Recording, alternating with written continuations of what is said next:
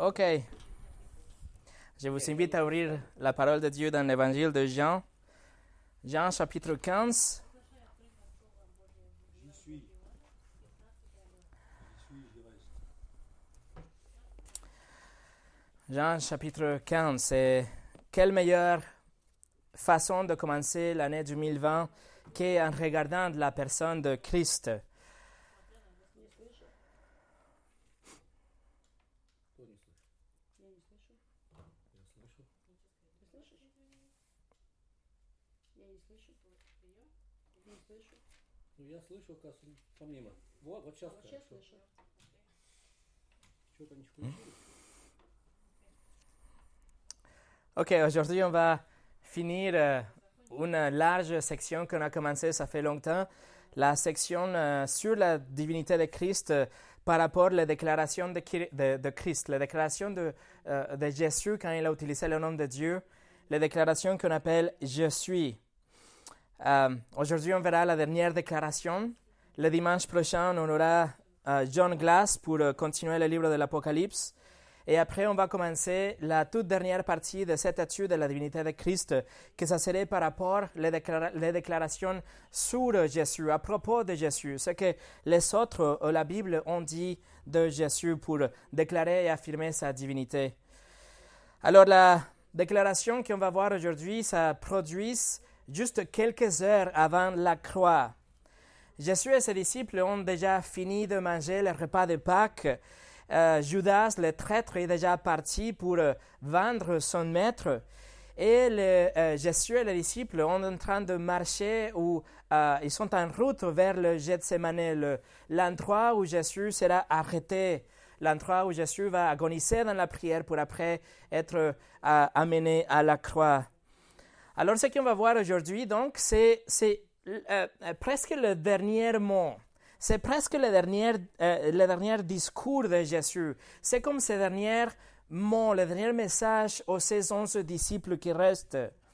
Bien sûr, chaque mot que Jésus a jamais dit a été euh, prononcé avec une sagesse infinie. Chaque mot qu'il a jamais dit, a, il a dit avec une précision magistrale et chaque mot qu'il a jamais dit a, a une grande importance. Mais le discours qu'on verra aujourd'hui est, spécial parce que justement ça se passe comme la dernière chose qu'il va laisser comme dans ses instructions, la dernière chose qu'il laisse avec les disciples. Aujourd'hui, on voit donc la septième déclaration de Jésus, Je suis, où il va déclarer, Je suis le vrai cep. Je suis le vrai cep. Mais avant de commencer, on va prier.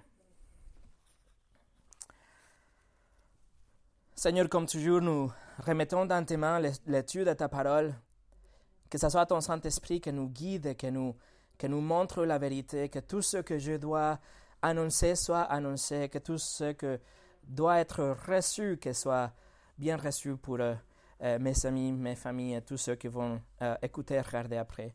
Seigneur, nous remettons cette étude dans tes mains, que tu le bénisses profondément, que tu nous montres ces immenses vérités, les dangers de ce texte et les choses qu'on doit faire pour corriger ce qu'on doit corriger. Au nom de Jésus. Amen.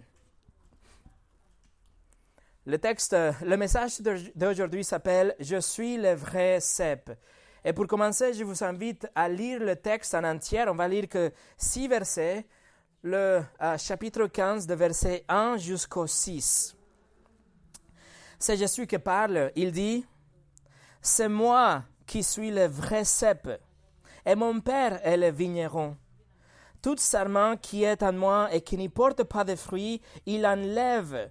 Et tout serment qui porte de fruits, il le taille afin qu'il porte encore plus de fruits. Déjà, vous êtes purs à cause de, la parole que je vous ai annoncée. Demeurez en moi et je demeurerai en vous. Le serment ne peut pas porter de fruits par lui-même sans rester attaché au cep. Il en va de même pour vous si vous ne demeurez pas en moi. Je suis le cep, vous êtes les sarments. Celui qui demeure en moi et en qui je demeure porte beaucoup de fruits, car sans moi, vous ne pouvez rien faire. Si quelqu'un ne demeure pas en moi, Il est jeté dehors comme les sarments et il sèche. Puis on ramasse les sarments, on les jette au feu et ils brûlent. Voilà la parole de Dieu, mes amis. Aujourd'hui, on va diviser notre texte en quatre morceaux. On va voir quatre aspects de ce texte que c'est vraiment important. Je vous invite à rester avec moi. Première chose, le vrai cep. Numéro deux, le vigneron. Numéro trois, les sarments. Et numéro quatre, le fruit, que sont comme les quatre personnages qu'on trouve dans ce texte. On commence donc avec le vrai cep.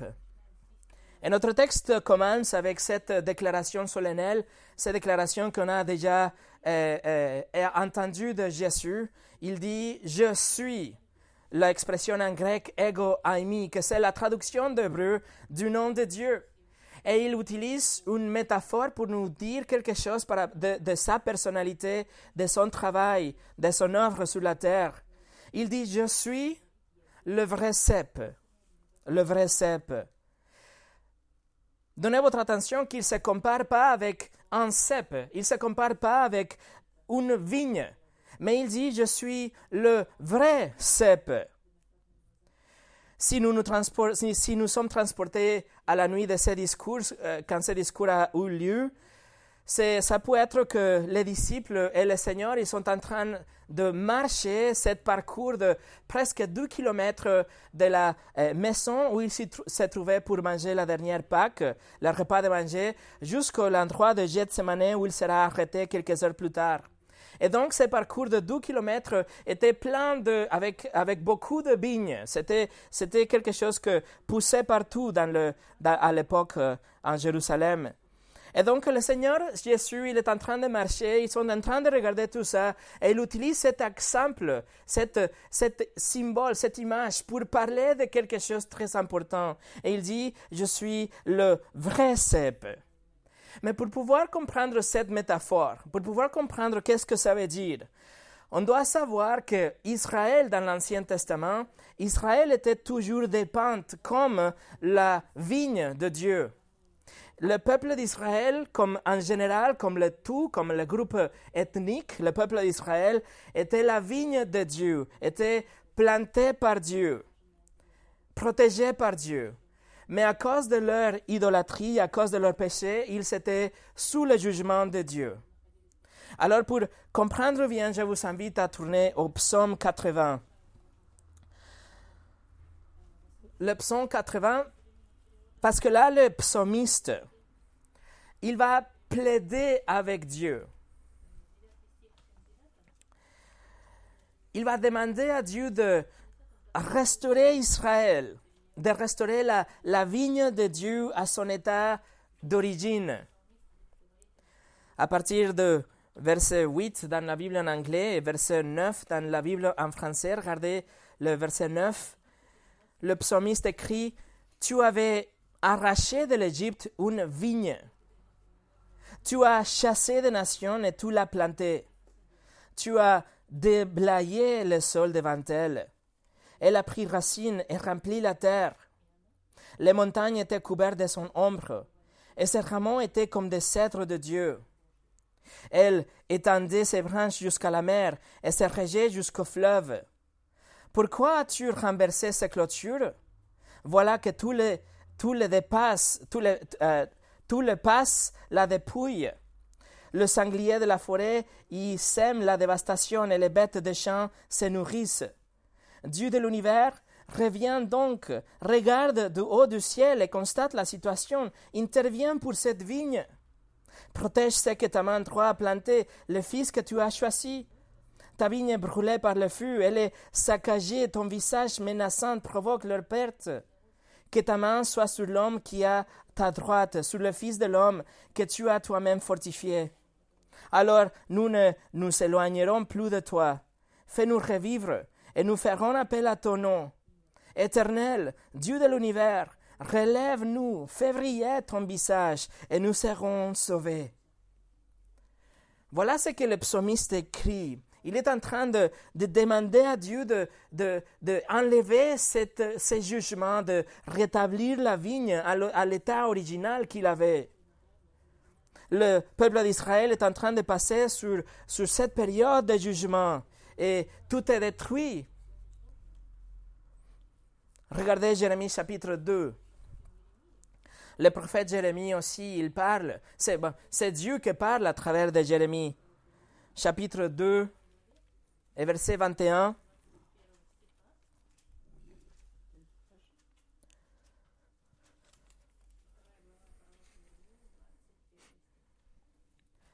Jérémie 2, chap- euh, chapitre 2, verset 21, c'est Dieu qui parle, il dit, Moi, je t'avais planté pour produire des raisins excellentes d'une variété sûre. Comment tu es-tu transformé à mes yeux en fruit dégénéré d'une vigne étrangère? Voilà, les psaumes 80 et aussi Jérémie chapitre 2 nous montrent qu'Israël était une vigne plantée censée pour donner de bons fruits, mais c'est pas produit. Il, et en lieu de produire de, de bons raisins, il a produit de, de mauvais fruits. Et le jardinier, le vigneron est Dieu. C'est lui qui a planté la vigne, mais la vigne est devenue quelque chose d'étranger, quelque chose de mauvais. Et je vous montre un dernier passage. Esaïe chapitre 5. Le livre de Esaïe chapitre 5, c'est Esaïe qui va chanter. Il chante à Dieu. Il appelle Dieu mon bien-aimé. D'ailleurs, la Bible en français, le verset 1, vous allez lire mon ami, mais ce n'est pas vraiment mon ami, c'est mon bien-aimé. Alors, chapitre 5, verset 1 au 3, 1 et, 1 et 2. Je veux chanter à mon ami, au bien-aimé, les cantiques de mon bien-aimé sur sa vigne. Mon bien-aimé avait une vigne sur un coteau fertile.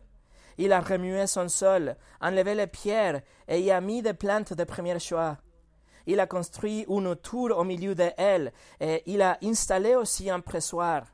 Puis il a espéré qu'elle produirait de bons raisins, mais elle, elle a produit de mauvaises.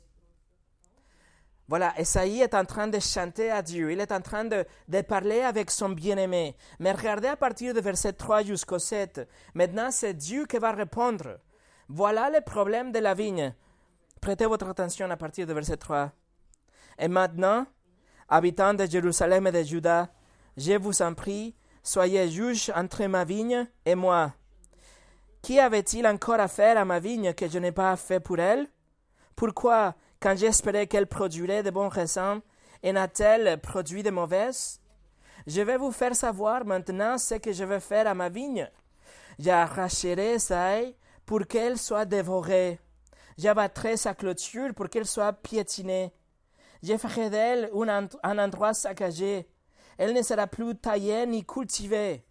Les ronces et les buissons épineux y pousseront et je donnerai mes ordres aux nuages afin qu'ils ne laissent plus tomber la pluie sur elle. Oui, la vigne de l'Éternel, le maître de l'univers, c'est la communauté d'Israël et Juda. C'est le plan qui faisait son plaisir. Il avait espéré de la droiture, et voici de l'injustice. De la justice, et voici des cris d'accusation. Avez-vous remarqué le problème Quel est le problème de la vigne?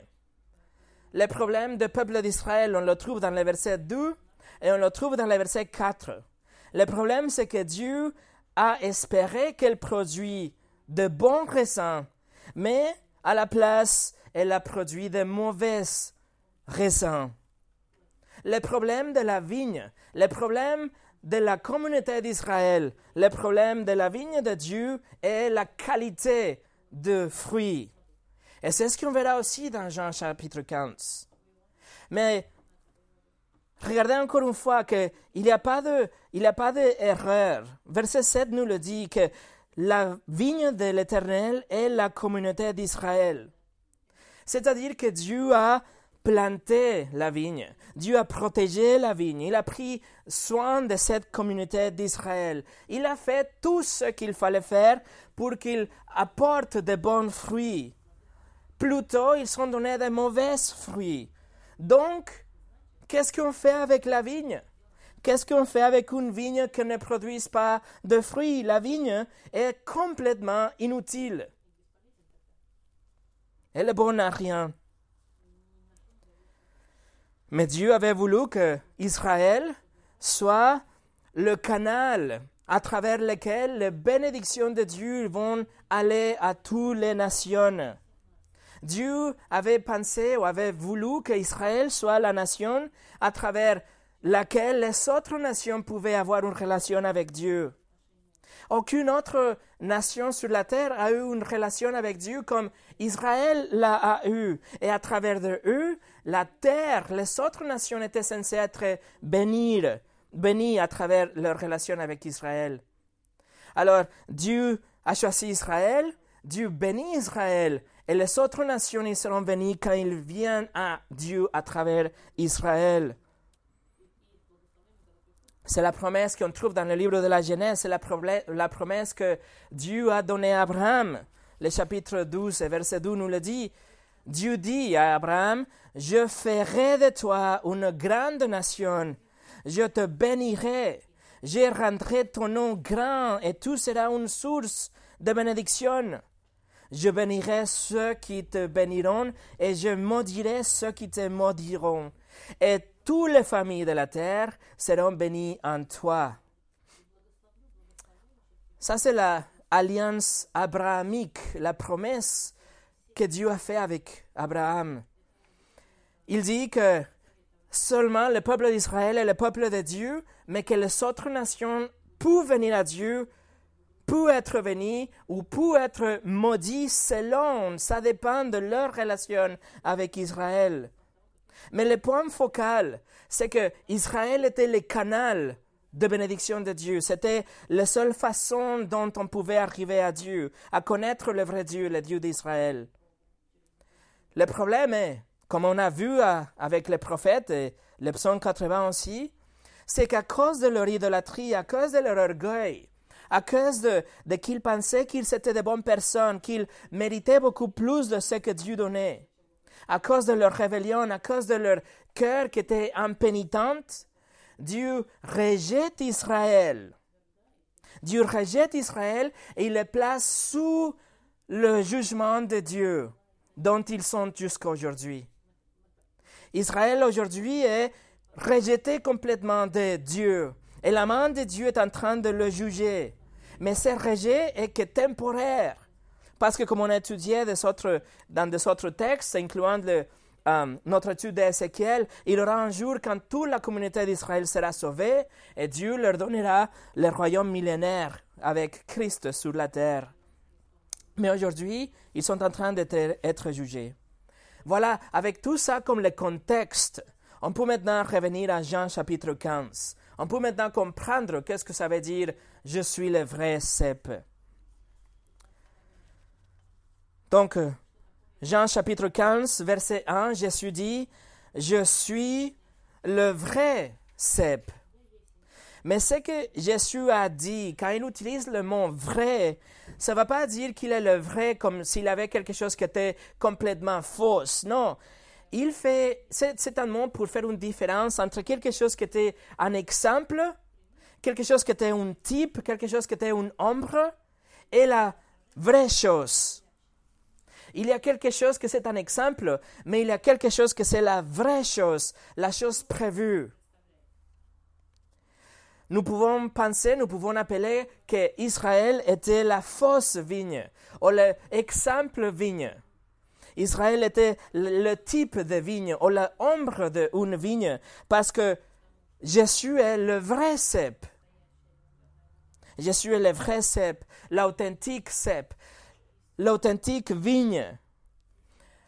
Quand on a étudié le, euh, euh, euh, Jean, chapitre 6, quand, Jean, quand Jésus a dit Je suis le pain de vie, on a vu le même mot, alethinos en grec, que c'est, c'est un mot utilisé pour dire, par exemple, quand Jésus a dit Mon Père vous a donné le man du ciel, mais moi je suis le vrai pain du ciel. C'est-à-dire que la manne, c'était juste un symbole, c'était un exemple. C'est quelque chose qui représentait ce que devait venir dans le futur, dans Jésus. Le man, c'était quelque chose qui satisfait leur ventre. Mais du coup, il y a le vrai pain de vie qui vient pour satisfaire le besoin spirituel et donner la vie éternelle. Alors le pain, c'était qu'une ombre. Israël, c'était qu'une ombre de la réalité que c'est Jésus. C'est-à-dire que quand Jésus nous dit je suis le vrai cep, il est en train de dire qu'il est le seul moyen, la seule vrai chemin pour avoir une relation avec Dieu. Avant, c'était Israël. Mais maintenant, en vérité, c'était, c'est maintenant, c'est Jésus. C'est le seul moyen, la vraie façon pour être considéré comme le peuple de Dieu est à travers Jésus, le vrai cep. Jésus est le vrai canal pour attendre, pour recevoir les bénédictions de Dieu. Avant, c'était à travers Israël. Aujourd'hui, c'est à, travers Jésus seulement. Quand Dieu a dit à Abraham que toutes les nations seront euh, bénies à travers de lui, il ne parlait pas justement d'Abraham comme une personne, il parlait de la révélation future de Jésus, le vrai cep. À travers de lui, toutes les nations, toutes les langues, toutes les nations, tous les peuples pourront avoir une relation avec Dieu. Et ils pourront être bénis et pardonnés par Dieu à travers Christ. C'est comme Andreas Kostenberger, un théologien, a dit, théologiquement, Jésus replace Israël comme étant le focus du plan divin du salut, avec l'implication que la foi en Jésus devient la caractéristique décisive pour devenir membre du peuple de Dieu. Alors le vrai cep, c'est-à-dire que c'est le seul canal pour arriver à Dieu. C'est la seule, source de vie qui vient de la part de Dieu. Numéro 2. Le vigneron. Regardez le verset 1 encore une fois. Jésus dit, c'est moi qui suis le vrai cep et mon Père est le vigneron. On a déjà vu des indices qui nous dit que euh, dans les psaumes, Jérémie et Esaïe nous dit que c'est Dieu qui a planté la vigne, c'est lui, lui qui est le vigneron, il prendra soin. Il va fertiliser, il va arroser, il va protéger, il va pourvoir pour cette vigne. Le Père est le vigneron et Jésus est le vrai cep. Mais en aucun cas, il faut penser que Jésus a diminué sa divinité pour devenir le cep en lieu de le vigneron. Non. Comme on a étudié déjà dans cette série de la divinité de Christ, Jésus et le Père sont exactement égaux. Il dit, nous sommes un. Tout simplement, ce que nous montre encore une fois, c'est que Jésus a adopté un rôle subordonné au Dieu. Il s'est fait le cep pour laisser que Dieu soit le vigneron. Et voici le rôle, voici la fonction de ces vignerons dans le verset 2.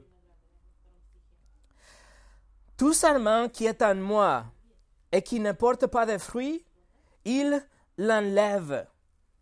Et tout serment qui porte de fruits, il le taille afin qu'il porte encore plus de fruits. Quelle est la fonction d'un vigneron humain? C'est la même fonction qu'un vigneron divin. Il va enlever tout serment que ne produisent pas de fruits et il va tailler à tous ceux qui produisent de fruits pour qu'ils, produisent beaucoup plus de fruits. Et ça, c'est le cœur de ce discours, mes amis. Ça, c'est le cœur de ce discours. Il y a, il y a une vigne et il y a des branches, deux types de branches. Il y a des serments qui produisent des fruits. Il y a des serments qui ne produisent aucun fruit. Et ça, c'était le problème qu'on a vu avec Esaïe chapitre 5. On vient de le lire. Le problème, c'est que c'était que le vigneron attendait de euh, trouver des raisins, mais il a trouvé de, de mauvaises raisins, des raisins aigres, de mauvais fruits. Et donc la vigne est devenue inutile. Le vigneron, ce qu'il va faire, c'est qu'il va prendre tous ces serments que produit fruits pour le tailler, pour qu'il produise beaucoup plus. Cette élagage se faisait euh, pendant le printemps dans quatre étapes. Première chose, il faut enlever le bout de chaque pouce pour qu'il ne grandisse pas trop vite. Numéro 2, il faut couper 50 cm de tous ces pousses qui sont en train de grandir pour que le vent ne le casse pas. Numéro 3, il faut enlever le, les raisins et les, fleurs et tout ce qui est attaché à la vigne pour qu'il produise beaucoup plus de fruits la saison prochaine. Et numéro 4, il faut enlever complètement toutes ces mauvaises herbes et tout ce qu'on trouve même dans le sous-sol et tout ce qui est attaché dans les troncs pour que il ne souce pas de l'énergie de cette vigne, de ces cèpes. Et ce sont les quatre choses que Dieu fait pour élaguer les sarments qui produisent des fruits aujourd'hui. Il va enlever de votre vie tout ce qui va gêner votre croissance. Il va enlever tout ce qui va empêcher votre croissance spirituelle, la croissance incroyante. Il va vous aider à grandir, il va vous donner des choses pour que vous grandissez dans votre foi, mais en même temps, il, il vous ferait ralentir si vous êtes en train de grandir trop vite, pour que votre croissance soit avec la force, que vous, que vous soyez robuste, et pas seulement euh, euh, grandir en vitesse, mais que soyez fort. Il va vous discipliner, il va permettre de ces preuves, il va permettre de la souffrance, de la persécution pour que vous deveniez plus fort et, mûr.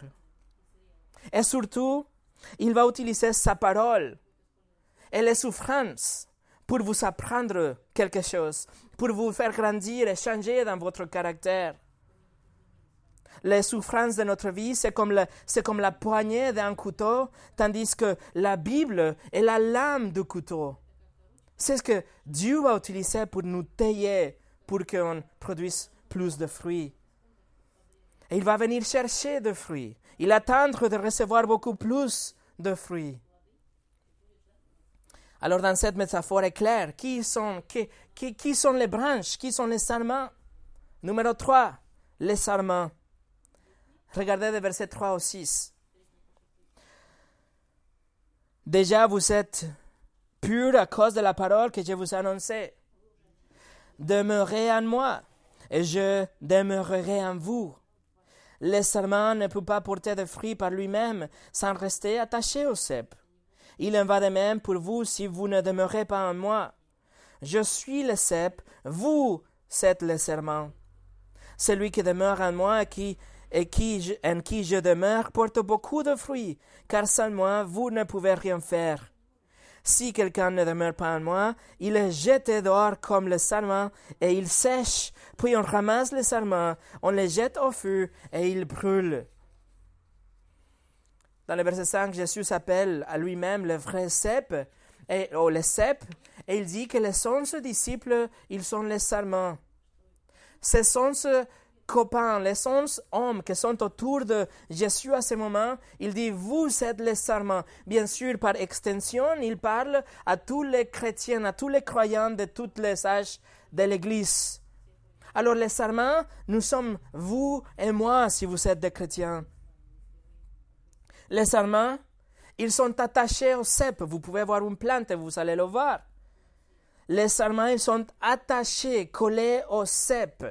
Et dans cette métaphore, les disciples, ils sont complètement attachés à Jésus. Jésus est la seule source de vie que tout simplement il est en train de partager, de faire couler de lui à tous les serments. Il administre toute la vie, il donne la vie à toutes ces branches qui sont attachées à lui. Jésus déclare que les onze disciples, ils sont purs. Ils ont été déjà nettoyés de leurs péchés. Ils ont été déjà purifiés. Ils ont été déjà régénérés, nés de nouveau. Ces onze personnes, ils possèdent la vie éternelle.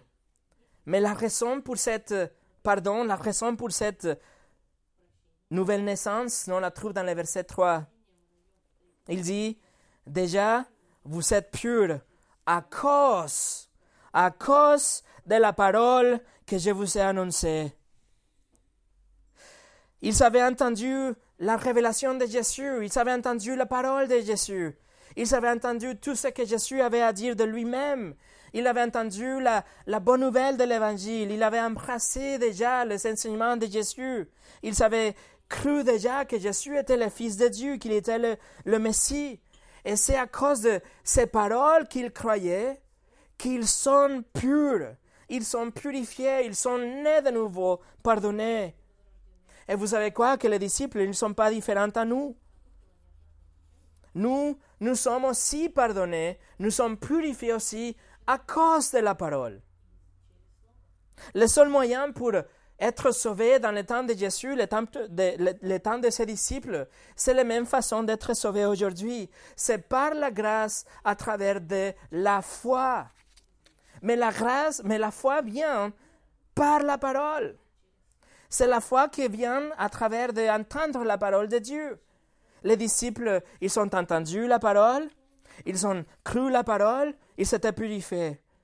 Ils sont tués et ils sont déjà au paradis. Ça fait déjà 2000 ans qu'ils sont là-bas. Et nous, nous entendons l'évangile, nous croyons que Christ est mort pour nous, nous, nous entendons de la condamnation de Dieu, le fait qu'on a transgressé la loi de Dieu, nous comprenons que nous sommes coupables, nous savons bien qu'il n'y a rien qu'on peut faire pour nous sauver nous-mêmes, qu'il n'y a rien que pour nous, euh, faire qu'il nous pardonne, obliger son pardon. Et alors, en conséquence, nous nous jetons dans la miséricorde de Dieu. Et on vient à lui avec un cœur humble et on accepte par la foi ce qu'on a lu, ce qu'on a entendu, la parole. Et on croit et on accepte que Jésus était complètement homme, qu'il était complètement Dieu en même temps, qu'il est mort pour nos péchés et qu'il est ressuscité le troisième jour et qu'il est monté au paradis, qu'il est là, assis à la droite du Père. Il est en train de régner et de gouverner et qu'un jour il reviendra. C'est ce qu'on a lu, c'est ce qu'on a cru. C'est ce qu'on étudie chaque dimanche, la parole de Dieu, parce que c'est la parole que quand on croit, on est sauvé. Nous entendons la parole, on la croit et Dieu nous sauve, il nous purifie, il nous, pardonne, il nous donne la vie éternelle. Et ensuite, Jésus nous donne, Jésus donne à ses disciples et à nous aussi des instructions très relevantes pour vous et pour moi. Écoutez bien, verset 4. Demeurez en moi, et je demeurerai en vous. Le serment ne peut pas porter de fruits par lui-même sans rester attaché au cep. Il en va de même pour vous si vous ne demeurez pas en moi. Jésus appelle ses disciples à demeurer en lui, c'est-à-dire à rester en lui, à continuer en lui, comme il continue en nous, comme il reste en nous. Et le verbe utilisé ici décrit quelque chose que, qui continue pour toujours, qui est fixe, qui est stable, qui dure sans fin. Si un individu il, il vient à Christ, s'il demeure en Christ, cela révèle qu'il est sauvé, cela révèle qu'il est né de nouveau. Et dans la mesure qu'il est attaché ou qu'il demeure en Christ, il produira des fruits dans sa vie. Mais le serment qui est laissé par terre, ou le serment, le serment qui n'est pas bien attaché au cep, le serment qui est superficiellement attaché au cep, il ne produira pas de fruits. Juste comme une personne qui n'est pas vraiment attachée au Christ, il ne peut pas produire de fruits spirituels dans sa vie. C'est ce que Jésus dit. Il dit, restez attachés au cep. Il dit, demeurez en moi. Restez attachés. Ça n'existe pas un chrétien sans fruits. C'est pas possible d'avoir un chrétien stérile, un chrétien infructueux. Plutôt quelqu'un qui n'a pas de fruits, c'est un imposteur. Jésus est en train d'avertir, de nous dire attention. Si vous pensez que vous êtes sauvé, si vous pensez que vous êtes un chrétien, si vous pensez que vous avez la vie éternelle, et il n'y a pas de fruits dans votre vie, examinez-vous. Pensez-y, attention. John MacArthur écrit par rapport à ce verset, il dit l'ordre du Seigneur demeurer en moi est avant tout une supplication aux faux disciples de Christ de se repentir et d'exprimer une vraie foi en lui. Cela sert aussi à encourager les croyants sincères à demeurer en lui dans le sens le plus riche, le plus profond, le plus complet. Verset 5. Je suis le cep, vous êtes le serment. Celui qui demeure en moi et en qui je demeure porte beaucoup de fruits, car sans moi vous ne pouvez rien faire. Et ma Bible, comme votre Bible, dit celui, c'est-à-dire n'importe qui, c'est-à-dire tout le monde, tous ceux qui demeurent en Christ, tous ceux qui appartiennent à Christ, ils porteront beaucoup de fruits. C'est un fait, il n'y a pas de question. C'est ce qu'il dit. Celui qui demeure en moi portera beaucoup de fruits. Mes amis, si vous êtes un chrétien, si vous êtes né de nouveau, vous allez produire des fruits garantis. Il n'y a pas de question. Un serment qui est attaché à la source de la vie, un serment qui est attaché au cep, il ne peut pas tout simplement échouer de produire des fruits. Il ne peut pas tout simplement rester stérile.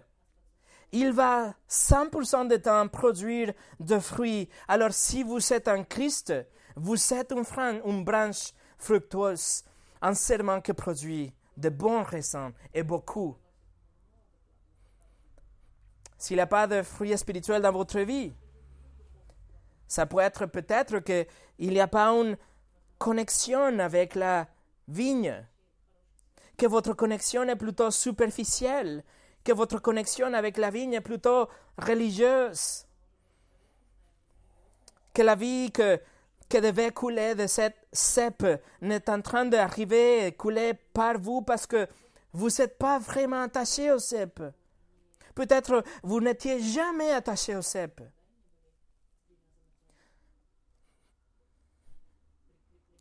Spurgeon a dit, si cet arbre est là dans les jardins, et, quand le printemps arrive, on n'y voit aucune bourgeon, puis l'été vient, il n'y a ni feuillage ni fruits, puis l'année d'après est là, et celle d'après, il n'y a toujours pas ni bourgeon, ni feuilles, ni fruits, vous diriez qu'il est mort, et vous auriez raison. La Bible dit, Jésus dit, demeurez en moi, soyez attachés à Christ, dépendez de lui, venez à lui. Repentez-vous de vos péchés, faites confiance en lui, donnez-lui votre cœur et votre vie. Soyez attachés intimement avec cette vigne et vous allez produire des fruits parce que c'est automatique. La vie coulera de ces cèpes, le Seigneur Jésus, par vous et à travers vous. Autrement, verset 6, si quelqu'un ne demeure pas en moi, il est jeté dehors comme le sarment, et il sèche. Puis on ramasse les sarments, on les jette au feu, et ils brûlent. Dieu, le vigneron, il, il prend les fausses branches, les fausses sarments, tous ceux qui sont attachés à la vigne d'une façon superficielle, et il va le jeter. Et ces branches sèches sont, rien, sont bonnes à rien que pour le feu. Veuillez noter, c'est très intéressant, comme le verset 6 nous parle des vraies personnes. C'est marqué, si quelqu'un, personne, si quelqu'un ne demeure en moi, il est jeté dehors comme les sarments.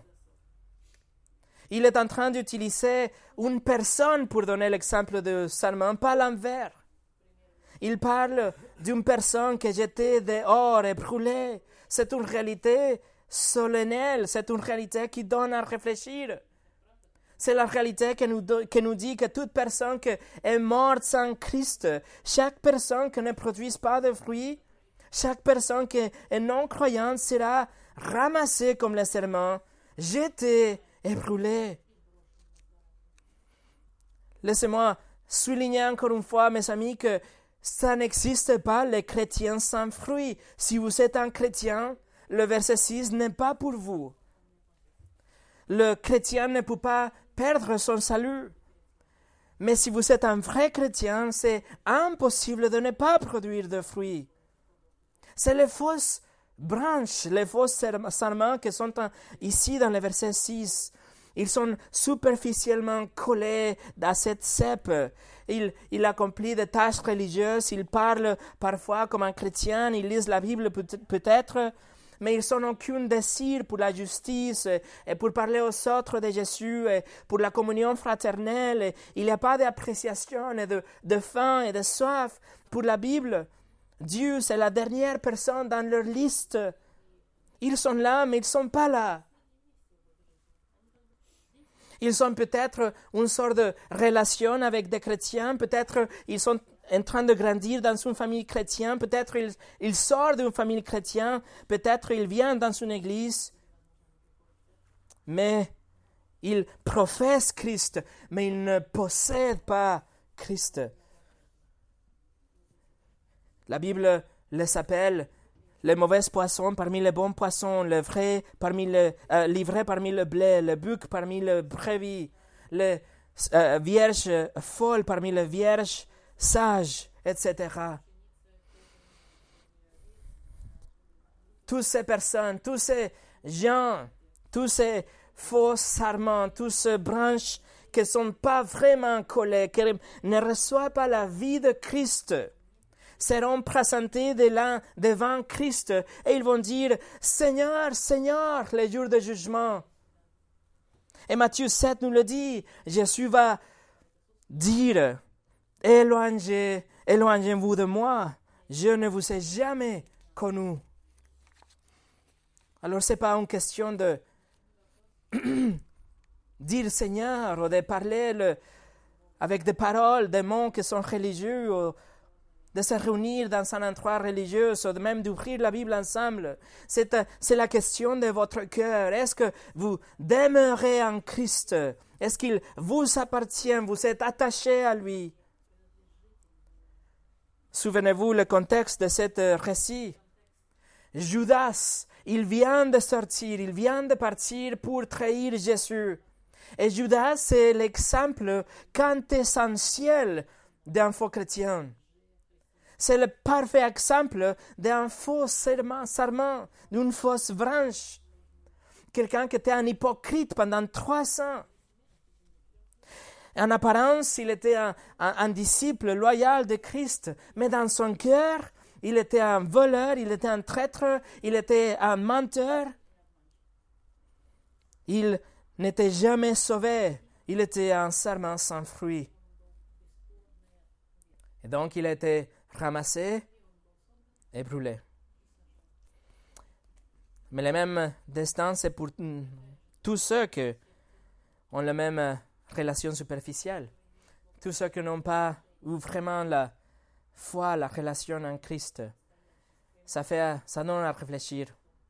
J'espère que vous avez compris. Pour nous préparer pour finir, numéro 4, le fruit. On est en train de parler de fruits. On sait que le problème de cette vigne, et le problème parmi les chrétiens aussi, c'est la question de fruits. Parce que la production et la qualité de fruits va révéler si vous êtes vraiment chrétien, va révéler si vraiment vous appartenez à Christ, si votre foi est vraiment authentique. Donc la question est, quel est le fruit? D'abord, je vous dis, qu'est-ce que ce n'est pas le fruit? La Bible, jamais de jamais, égalise le fruit avec les comportements extérieurs. Jamais. Pourquoi? Parce que le comportement extérieur, c'est que tous les menteurs, tous les hypocrites, tous les fallacieux, tous les cultes, tous les faux serments cherchent des comportements externes, c'est facile à imiter. Nous pouvons tous voir quelqu'un l'imiter et, nous faire penser qu'il est aussi un chrétien comme les autres. Nous pouvons voir des choses visibles, des choses que les choses visibles, il peut être simulé facilement. On peut tromper les gens, on peut truquer avec des attitudes, avec des comportements. Alors la Bible ne parle pas, quand la Bible parle de fruits, ne parle pas de ce que les actions, les apparences, les comportements, non. La Bible nous donne une liste spécifique de fruits que je veux que nous regardions ensemble. On va aller au Galates chapitre 5.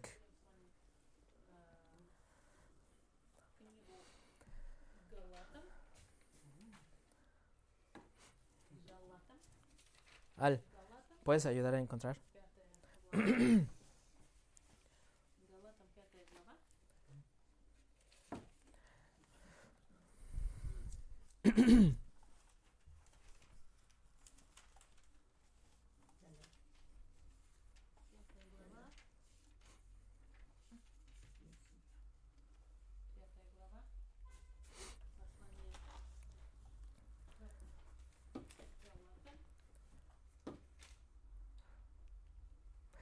Galates, Galates chapitre 5. La Bible définit le fruit comme quelque chose qui est produit directement par le Saint-Esprit. Si le fruit est produit par le Saint-Esprit, ça veut dire que le fruit ne peut pas être truqué ou simulé. Le fruit, c'est une production surnaturelle. Regardez le verset 22. Galates 5, 22.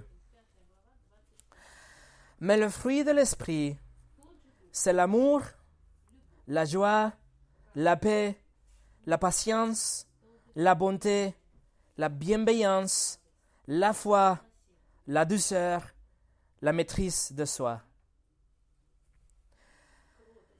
Le fruit de l'esprit. Ces neuf caractéristiques qu'on trouve ici, ils étaient des caractéristiques du Seigneur Jésus.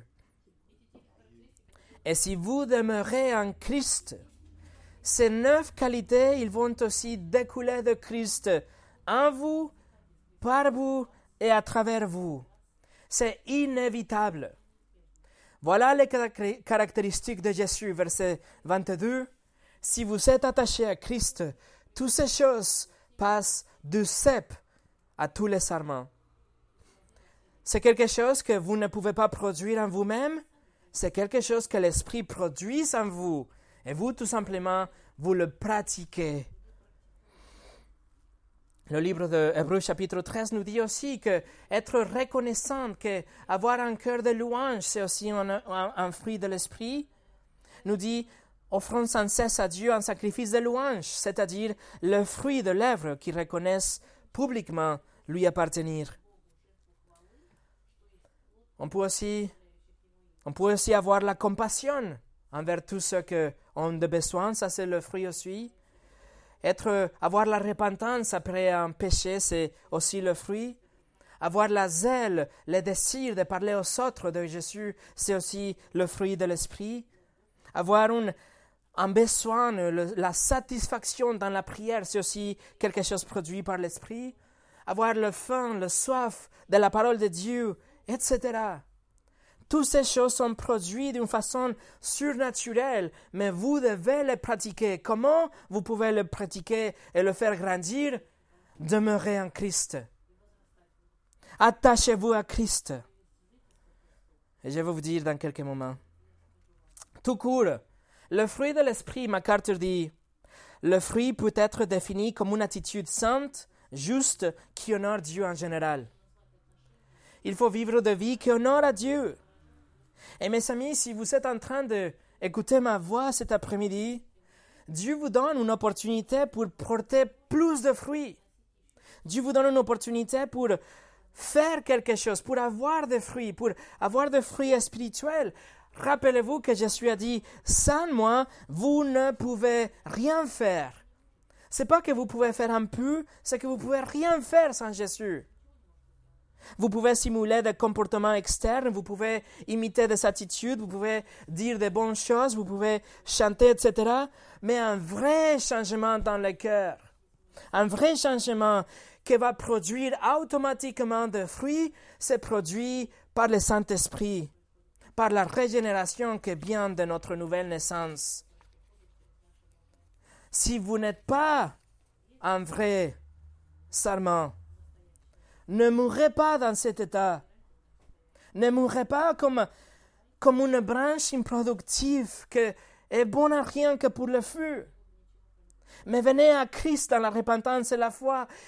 Humiliez-vous et recevez le, cadeau de la vie éternelle. Et Jésus va à infuser en vous sa vie. Et vous serez changé de l'intérieur.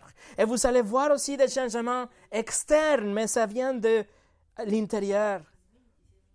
Et si vous êtes un vrai serment, mais vous pensez que vous ne donnez pas beaucoup de fruits en ce moment, si vous êtes sûr que vous êtes un chrétien, si vous êtes né de nouveau, mais, mais vous êtes dans un- une étape où il n'y a pas beaucoup de fruits, la réponse pour vous est demeurer en Christ. Mais comment le faire? Regardez le verset 7.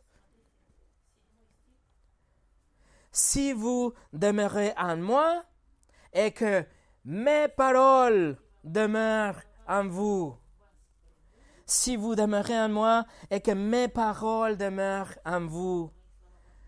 Demeurer, ça se passe, ça vient à travers de la parole de Dieu. Vous voulez vous approcher de Christ, lisez la Bible. Vous voulez porter plus de fruits, lisez la Bible. Vous voulez être renouvelé à l'intérieur, vous voulez euh, être moins envers le péché, plus dans les côtés de Dieu, être beaucoup plus saint, beaucoup plus euh, sensible aux choses de Dieu, lisez la parole. Vous avez la Bible devant vous, il faut juste la lire. Lisez la parole. Il n'y a rien d'autre que pour vous apporter plus de joie et vous faire porter des fruits que vous approchez de Christ. Demeurez en moi, Christ dit. Et je ne pense pas qu'il était en train de dire demeurez en moi, mais il, il plaidait avec ces gars-là, les onze. Il disait demeurez en moi. Ils avaient besoin de l'encouragement, ils avaient besoin de la direction. Et il n'y a pas une autre chose, une autre façon de l'obtenir que à travers de la parole. Et la même chose est vraie pour vous et pour moi. Nous ne pouvons pas nous approcher de Christ et nous pouvons, nous pouvons rien faire à part de Christ. Et pour nous approcher de lui, c'est la, Bible, c'est la parole. Pour être renouvelé, pour être approché, pour demeurer. Et mes amis, je ne peux pas penser à une autre résolution plus importante, plus relevante, une autre résolution pour le 2020 qui va vraiment, mais vraiment changer votre vie que de demeurer en Christ à travers sa parole. Faites la lecture de la Bible une priorité dans votre vie. Il faut dire le matin, pas de Bible, pas de petit déjeuner. Il faut dire le soir, pas de Bible, pas de lit. Faites la lecture de la parole une priorité dans votre vie. C'est le seul moyen de vous approcher de Dieu. Et qu'est-ce qu'il y a de plus important que ça? Il y a des gens dont leur résolution est de perdre de poids ou, ou apprendre à chanter ou être gentil, mais, mais rien de ça est plus important que s'approcher de Dieu. Et pour vous approcher de Dieu, vous avez le livre devant vous. Et si vous vous approchez de, Christ, si vous demeurez vraiment en Christ, vous allez porter des fruits, et pas seulement des fruits, mais beaucoup de fruits. Et ça, c'est une promesse que vous avez ici. Prions.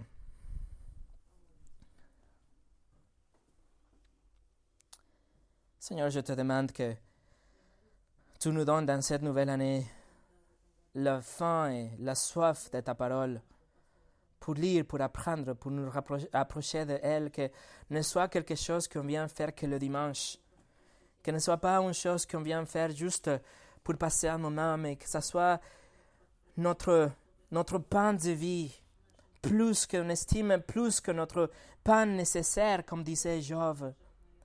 Seigneur, je te prie que pour chacun de mes amis et ma famille ici, Seigneur, que ça soit une réalité, que, qu'on prenne la, que la Bible prenne la précédence dans notre vie et qu'on s'approche au Christ, qu'on demeure vraiment en lui pour produire des fruits.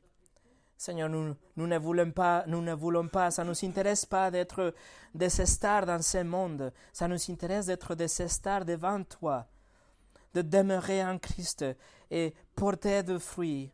Et qu'en portant de fruits, on montre que nous sommes tes disciples. Que les autres soient attirés vers toi grâce aux fruits qu'ils vont de nous. Seigneur, je te prie pour chacun de nous ici dans cette pièce et à tous ceux qui vont entendre ce message, que tu le transformes, que tu le nourris à travers ta parole. Au nom de Jésus. Amen.